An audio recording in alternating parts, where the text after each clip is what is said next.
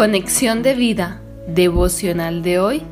Verdaderos adoradores. Dispongamos nuestro corazón para la oración inicial. Padre de la Gloria, gracias por tanto amor al enviar a tu Hijo a morir por mis pecados. Permíteme, poderoso Dios, que pueda corresponder a tan inigualable acto con una vida de constante adoración a ti. Tú buscas adoradores en espíritu y en verdad, que por la fe en lo que tú nos dices y mandas, te obedezcamos de manera espontánea y continua.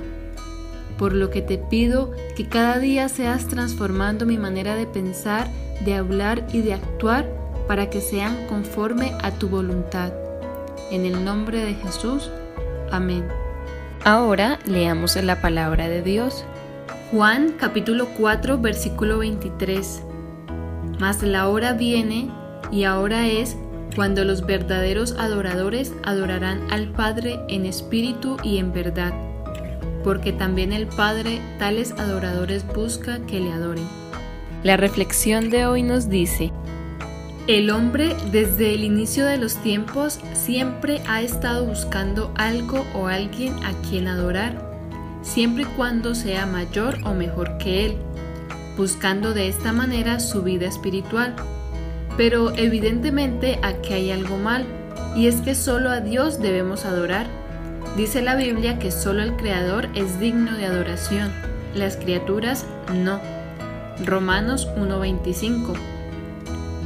Cuando se nos habla de adorar a Dios, inmediatamente pensamos en cantar para Él, pero claramente esto se queda corto para todo lo que conlleva una verdadera adoración. Podemos iniciar diciendo que la adoración es nuestra respuesta a Dios por su incomparable amor hacia nosotros. Para lograr una verdadera adoración a Dios, es importante saber que debe existir una relación personal con Él a través de la fe y basada en la obediencia. Es decir, hacer las cosas como Él nos dice y no como nosotros pensamos que están bien, confiando en su voluntad. Para entender mejor esto, vamos a ver dos ejemplos de adoración que agradaron a Dios. El primero es la historia de Caín y Abel, los cuales llevaron cada uno su ofrenda a Dios, pero solo la de Abel le fue agradable porque él la hizo como Dios mandaba y no como él pensaba. Lo hizo por fe. Hebreos 11:4. El segundo ejemplo lo encontramos en Génesis 22, 1 al 13, que es cuando Dios ordena a Abraham que sacrifique a su hijo Isaac, y él, por fe y en obediencia, se dispuso a ir y adorar al Señor. Hebreos 11, 17 al 19 y Génesis 22, 5.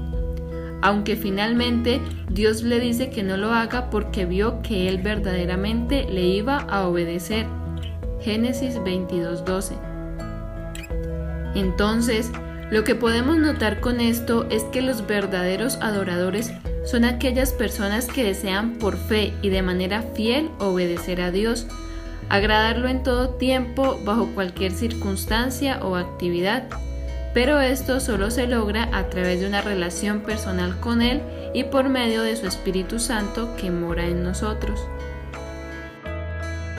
Visítanos en www.conexiondevida.org. Descarga nuestras aplicaciones móviles y síguenos en nuestras redes sociales